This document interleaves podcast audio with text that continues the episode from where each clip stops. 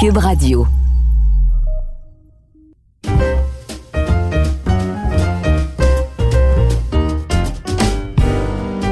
Bienvenue au sixième épisode du Balado du Code Québec. Savez-vous que les neuf émissions sur dix les plus écoutées au Québec sont produites au Québec, alors qu'à Toronto, les neuf émissions les plus écoutées sur dix sont produites aux États-Unis? La créativité québécoise est exceptionnelle. Elle est reconnue à travers le monde. C'est nous qui avons réinventé le cirque avec le Cirque du Soleil, réinventé le spectacle avec Robert Lepage ou Moment Factory, réinventé les dépanneurs avec Couchetard ou même les pharmacies avec Jean Coutu. La créativité est notre sixième trait identitaire. Bon balado.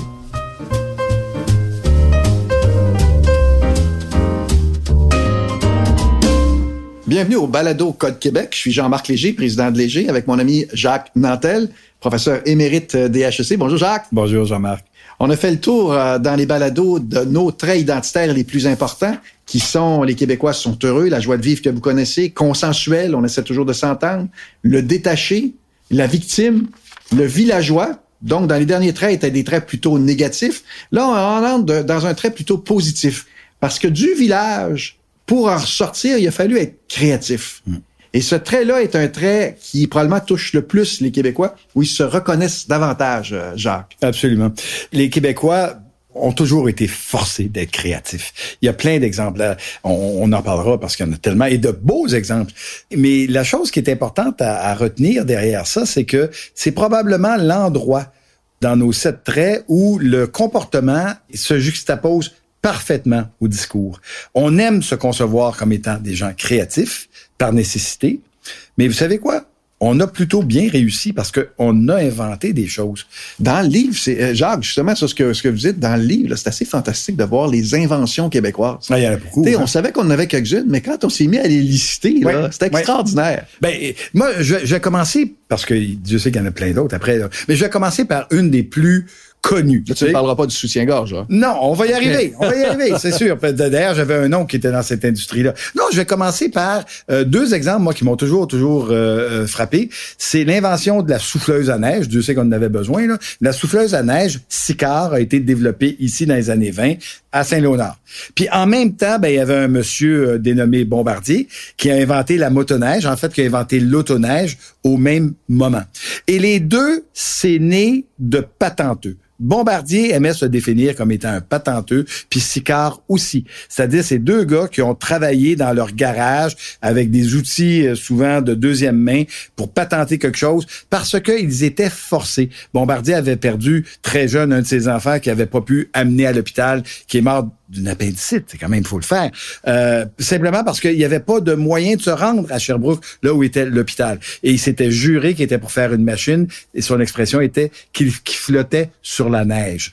Sicard, au même moment, se disait, ça n'a pas, d'allure. À Montréal, on peut pas se déplacer l'hiver parce que euh, c'est pas carrossable. Il a inventé une souffleuse. c'est quand même assez intéressant, ces deux modèles différents. On, on pourrait être tous en motoneige l'hiver. Bon, on a opté pour le modèle de la souffleuse. Mais tout ça est venu justement très, très, très local du besoin, de la nécessité. Ben, c'est le patenteux, c'est pas juste les grandes inventions. Je parlais du soutien-gorge oui. inventé, le bas, le bas, le bas culotte est inventé, le, le, bas nylon, pardon, le beurre d'arachide, la radio AM, la livraison à domicile. Puis il y en a une particulièrement que tu as parlé souvent en conférence de presse, c'est apporter votre vin. Moi, ça, c'est ma favorite. Euh, 1982, pour ceux qui l'ont subi, euh, grosse récession ça touche. On pense que la pandémie, c'est la première fois que les restaurateurs sont frappés, mais 82 avait frappé beaucoup, notamment les restaurateurs. Et là, c'est intéressant parce que là, on va retourner à notre premier trait, la joie de vivre. Les Québécois aiment sortir, aiment aller au restaurant, mais tu ne demandes pas à un Québécois d'aller au restaurant sans prendre une petite bouteille de vin ou une petite bière. Mais à cette époque-là, la récession était tellement forte que littéralement, le problème se posait comme suit. Je peux aller au restaurant, mais je pourrais pas acheter euh, du vin parce que ça va amener la facture trop chère. Et ce sont les restaurateurs eux-mêmes qui ont eu cette idée-là de dire, ben, on va leur permettre d'apporter leur bouteille de vin. Probablement qu'ils avaient pensé, on va vendent la bouteille de vin puis apporteront leur steak, mais c'est beaucoup plus facile de faire. Ah ouais. Et ce sont des restaurateurs qui sont partis de Montréal et qui sont montés à Québec en disant on aimerait que vous nous permettiez de permettre à nos clients d'amener une bouteille de vin. Et là, les législateurs ont dit mais vous malade, c'est quoi cette idée-là? Puis l'idée c'était ben comme ça, et au moins ils vont pouvoir venir. Ma brochette, je vais pouvoir la vendre parce que sinon je ne vends rien. Puis aujourd'hui encore, quand tu as des Américains, des Britanniques, des Français, des Allemands qui viennent ici, ils disent mais c'est drôle votre truc. Vous pouvez amener une bouteille de vin au restaurant. Est-ce que tu as Ben essayé oui. d'amener ton, ta bouteille de vin en France, à Paris? Faudrait peut-être l'essayer, voir. Ouais. Non, mais c'est ça, c'est de l'ingéniosité. Euh, Il y en a eu plein dans notre histoire. Mais elle est vraie, l'ingéniosité, puis à tout égard, tu sais, parce que la créativité québécoise, elle s'exprime, oui, on, on connaît le Cirque du Soleil et sa créativité. Euh, Céline Dion, Robert Lepage, on connaît la créativité. Puis les chanteurs, les artistes québécois sont reconnus sur euh, Ouais. dans le monde francophone, puis certains euh, sur la planète en entier. Cette créativité-là est connue pour un peuple de 8 millions de personnes. Mais c'est plus que ça. Alimentation Couche-Tard a réinventé le dépanneur. Ah ouais, absolument. Pharmacie Jean Coutu a réinventé la pharmacie. Ouais. Y a-t-il quelque chose de plus plate qu'un dépanneur? Pourtant, on a un, un entrepreneur d'ici qui est devenu dans le top 3 mondial Ouais. en ré- réinventant le dépanneur. Fait que la créativité, c'est plus que de faire des belles chansons. là. Mais ça, c'est intéressant ce que tu dis parce que une des personnes qui m'a le plus marqué en marketing, je vais passer ma vie là-dedans, c'est un type, c'est un, Canadien anglais qui me disait la grande chance que vous avez au Québec, c'est de vivre dans un endroit dans le monde où il y a deux cultures qui sont dominantes. Ça vous force dès le début concevoir que vos clients peuvent penser de deux façons différentes. Et ça vous amène à être beaucoup plus créatif, à dire, ben non, ça sera pas comme on dit, one size fit them all. Il faut que vous vous adaptiez. Et Euh, le, le président de L'Oréal, avec qui j'avais travaillé, M. Jones, il disait comme ça que l'interactivité culturelle qu'il y a au Québec crée, euh, favorise la créativité. ah, c'est clair. Parce que tu arrives avec différents phénomènes, même, même juste les jeunes étudiants québécois. Là. Tu sais, vous avez accès aux livres anglophones américains, mais aussi aux livres français euh, de France, qui sont deux cultures, deux approches différentes. différentes. Cet apport culturel-là, ce mélange culturel-là, nous permet cette créativité. Oui. Puis, mais, mais je veux dire, par contre, un, un truc euh, qui est une évidence, mais qui mérite d'être dite, euh, c'est notre créativité, là, euh, elle a un prix parce que on est hyper créatif, mais on n'a pas d'argent. Ça aussi, ça vient définir notre créativité. Quand vous avez des des, euh, Denis Villeneuve qui réussissent aussi bien maintenant euh, partout aux États-Unis et partout dans le monde, c'est parce que lui a été habitué à fonctionner avec des petits budgets, des budgets de de bout de chandelle, puis à réussir à être justement créatif. Bon, aujourd'hui, et Dieu, Dieu sait qu'il le mérite, il a accès à des budgets beaucoup plus grands, mais il n'a pas perdu sa créativité. Euh, dans ces histoires de créativité, c'est pas juste comme tu le mentionnais dans le domaine des arts, c'est beaucoup dans le domaine des affaires. Desjardins euh, on peut aimer, ne pas aimer, mais quand même, il faut quand même saluer euh, cette initiative qui est toujours des jardins, de dire, écoute, les, Canadiens français, les Québécois, les Canadiens français comme on l'appelait à l'époque, n'avaient pas accès, notamment dans les régions, aux banques. Ben, coudon, on va en faire une banque. Oui, mais vous n'avez pas les capitaux pour faire une banque correcte, on va en faire une coopérative. Puis quand tu regardes le commerce de détail au Québec, il est à peu près tout structuré comme ça. Euh, quand l'Oblast a commencé avec... Que tu disais, c'est un bottom-up. Ouais, c'est un bottom-up, c'est pas un top-down. C'est autrement dit, c'est pas le magasin qui, est- qui est général qui impose ses affiliés, euh, ses bannières. C'est nous, ça vient d'un collectif. Exact. Jardin en est un, Agropur en est un autre. Métro, euh, en, Métro est un, en est un autre. euh. IGA en est un, Coutu en est un, on est plein, Rona en était un, a été racheté. Mais, mais, mais c'est assez intéressant. Euh, regardez le- les, les- les modèles en alimentation. L'Oblaz, qui est une compagnie remarquable, a été créée top-down. C'est la famille Weston qui m'a donné un milliard d'argent là-dedans. Puis c'est sûr qu'il n'y a rien qui ressemble plus à un Loblas qu'un autre Loblas parce qu'ils sont tous corporatifs, sauf au Québec. Je vais te dire une confidence. J'ai travaillé, moi, dans, dans le domaine de l'alimentation avec l'Oblast. Hein, hein. Puis à un moment donné, ce qu'il m'avait dit, moi j'ai expliqué la différence québécoise pour être capable de consommer, euh, qu'on consommait pas les aliments de la même manière.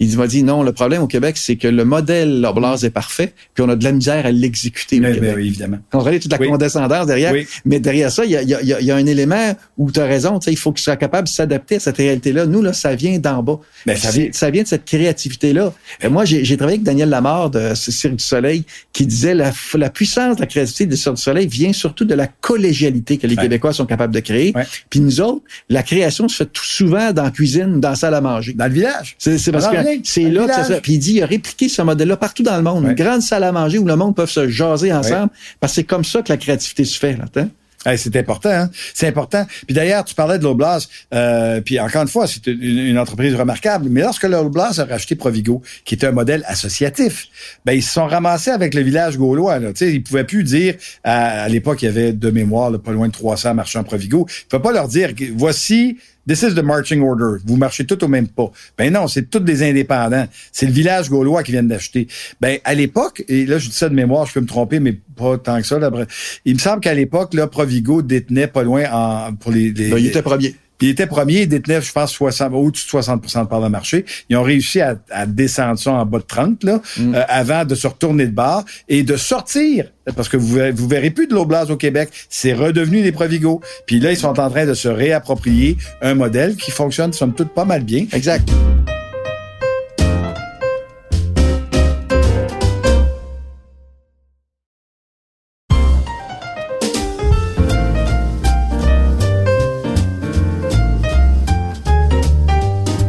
Créativité québécoise, c'est comme ça, elle s'exprimer de toutes les manières. Puis j'ai rencontré un artiste à un moment donné qui me disait ceci, puis je trouvais ça intéressant. Ce qu'elle disait, c'est que quand elle fait un spectacle en France, euh, avec toute la créativité, le problème, c'est que ça glisse toujours. Un spectacle qui doit durer deux heures en dure quatre, cinq et six.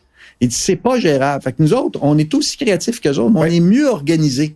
On a l'organisation nord-américaine, l'efficacité nord-américaine. Absolument. Et en plus, nous autres, on a l'optimisme américain qui permet qu'en bout de ligne, ça va marcher, on va trouver, on est tellement rodé créativement parce qu'on a l'influence des deux qui peuvent être négatives, mais dans ce cas-ci, qui est extrêmement positif. Mais c'est tellement vrai ce que tu dis. Euh, je parlais avec euh, France Baudouin, tu sais, au-delà de l'univers, euh, quand tu regardes cette émission-là, c'est fou. Tu sais, écoute, c'est un direct, là.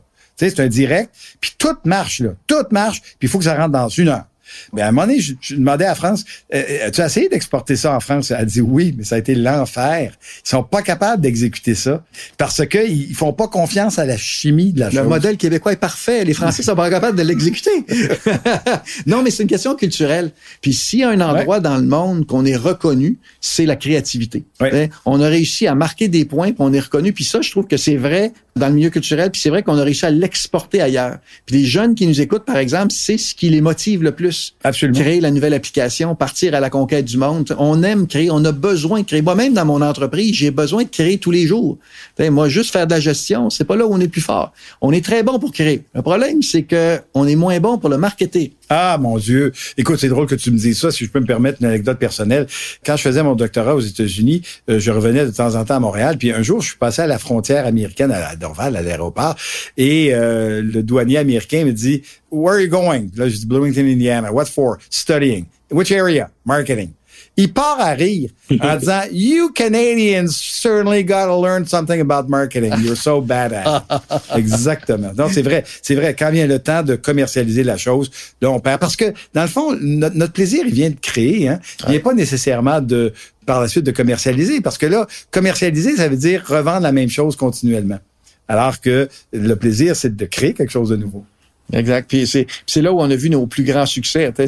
Mais il y a quand même une nouvelle génération de gens d'affaires qui se lèvent. Puis quand moi je travaille avec des clients américains, ils sont rendus à la cinquième, sixième, des fois septième génération de gens d'affaires. Il n'y en a pas beaucoup ici. Nous ici, on est rendu à la deuxième dans quelques cas. Ouais. Puis c'est rare que tu passes à la troisième génération. les deux plus vieilles générations, corrige-moi si je me trompe, là, Molson puis Simon. Mais c'est pas pas des Tremblés, des Smarts. Mais c'est des Québécois. Ben oui, bien sûr. Et on en est très fiers. Mais c'est ça que la créativité. Puis un des éléments euh, qu'on a mesuré qui a fait la, la grande différence, c'est que les Québécois sont instinctifs. Quand on leur demande, est-ce que vous fiez à votre instinct? Près de 80% des Québécois disent qu'ils fient à son instinct. C'est 25% de plus que le reste du Canada. Mm.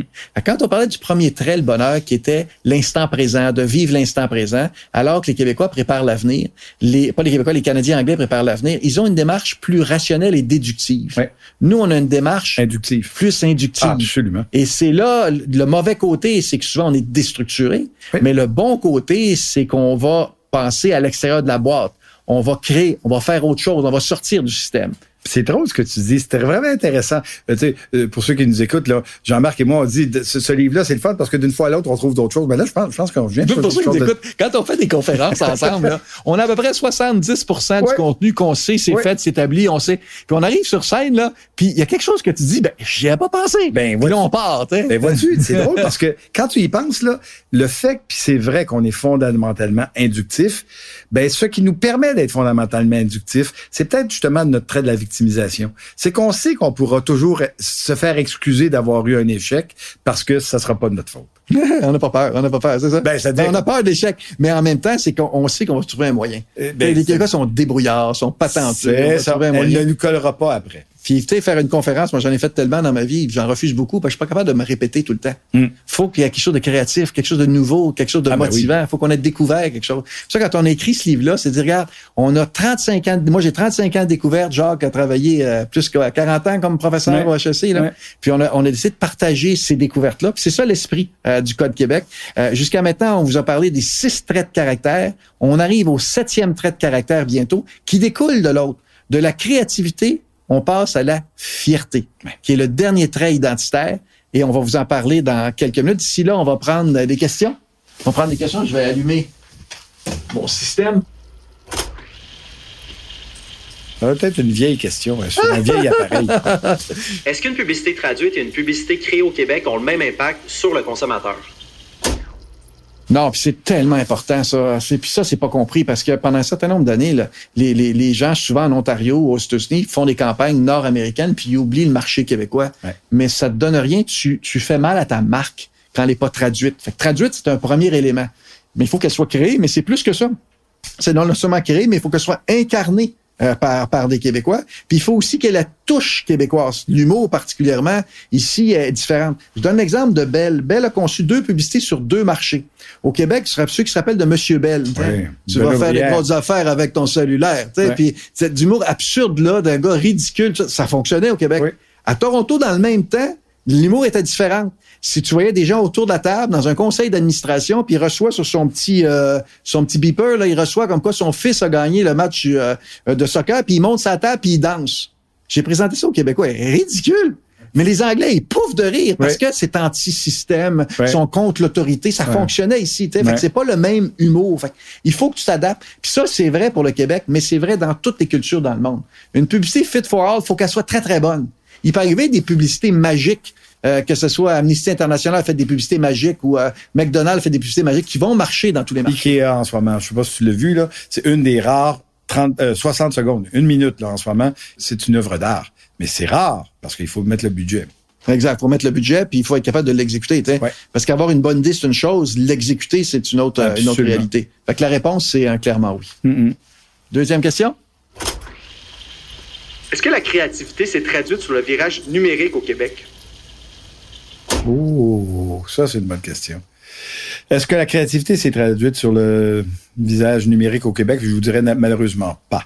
Ça, c'est un endroit où on a euh, encore des croûtes à manger. Je pense qu'on a, euh, on est passé à côté. Et là où notre singularité, euh, qui est réelle, nous a euh, desservi, c'est bien dans le domaine du numérique. Moi, j'ai eu le plaisir d'être à la à, l'origine de la toute première chaire en commerce électronique. Tout en avant ton temps, hein? Canada. Parce que là, en, quelle année, Jacques, à ce moment-là? Ben, en 98. C'est ça. En 98, Amazon a été créé en 94. Hmm. Et la première conférence que j'ai donnée sur le commerce électronique, c'était à Toronto. les gens se demandaient de quoi je parlais. Hmm. Euh, mais malheureusement, euh, au Québec, on a eu un réflexe encore plus défensif en se disant, nous, on n'a pas besoin de ça parce que de toute façon, la langue va nous protéger ben, la langue nous a pas protégés, la langue ne peut pas nous protéger, puis le numérique va tellement rapidement que euh, on se rend compte aujourd'hui que même un site comme Amazon où c'est sûr que c'est un robot qui traduit, c'est plutôt c'est plutôt très fonctionnel, même en français, et la qualité du français est loin d'être mauvaise. Hein, au le retard, c'est aussi lié à la langue. Il y a plusieurs Québécois qui sont pas bilingues, puis, euh, ce qui fait que tout ce qui se retrouve sur Internet est anglophone. Fait a comme il y a un écart, puis on a eu depuis longtemps, on est en retard avec le, reste, le reste du Canada. Mais euh, c'est là. C'est une question de temps. Euh, sur le numérique, c'est un, un, marché totalement nouveau pour plusieurs entrepreneurs québécois. Ben, écoutez. Mais là, c'est à la nouvelle génération de prendre la relève. Oui, oui, mais, mais ça presse, là. Hein. Euh, très rapidement, deux petites statistiques. Là. Au moment où on se parle, à près 10 de ce que l'on achète, là, nous, les Québécois, qui passent par le web, la moitié de ça, donc 5% de notre consommation, full camp aux États-Unis, notamment à travers Amazon. Pas Amazon.ca, Amazon.com. Euh, on est en train d'exporter de plus en plus une partie de notre consommation. C'est pas rien, là. Hmm. Et la manière qu'on s'en sort, c'est pas par les budgets, c'est par les idées. Ouais. Faut être créatif, faut être débrouillard. C'est ce qui a fait qu'on est sorti du village. C'est le fait qu'on a réinventé le dépanneur, qu'on a réinventé la pharmacie, on a réinventé le cycle. On a, on, a réinventé des choses. Sur le numérique, c'est notre travail. Euh, il y avait une phrase qui vient de, euh, de Albert Einstein qui disait que la, la créativité, c'est l'intelligence qui s'amuse. Ah, je trouve que ça touche les deux traits québécois. C'est très vrai. C'est très, québécois. La créativité, c'est l'intelligence qui s'amuse. Ouais. Si tu te permets, je voudrais juste conclure. Si on qu'on parle du web, ce qui nous dessert en ce moment là, c'est encore de penser de manière très très très euh, très géographiquement fermée. Quand tu pars un produit aujourd'hui, tu dis, je m'adresse à 8 millions de personnes, qui est le nombre de Québécois, t'es mort. T'es mort au feuilleton en partant. Euh, Amazon est né aux États-Unis, pas parce qu'évidemment, il y a Jeff Bezos, là, mais Jeff Bezos aurait pu être Québécois. Mais quand tu pars en disant, je m'adresse à 380 millions de consommateurs, déjà, ça te donne pas tout à fait la même envergure de marché. Tant qu'on va continuer à penser en termes de 8 millions de consommateurs dans un monde qui est de plus en plus mondialisé et de plus en plus sur qui passe par le web, on va se desservir. Là, il est peut-être temps, effectivement, on en parlera dans la fierté. Euh, oui, parce que je trouve que tu abordais véritablement ah, ah. celui-là. Là, oui, mais il est peut-être temps de faire sauter le petit loquet qui nous ramène à une vision beaucoup trop petite du potentiel. Alors, chers Québécois, on vous ramène. On a parlé des traits identitaires qui étaient positifs, d'autres négatifs. Maintenant, on arrive à, à, celui de la fierté, celui qui vous rend le plus fier. Oui. Alors, dans le prochain balado. Merci.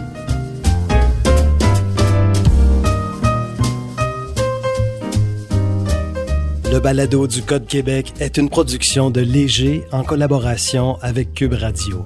Réalisé par Jérôme Léger, producteur délégué Marc-Olivier Goulet-Lantier et mixage sonore Réservoir Audio.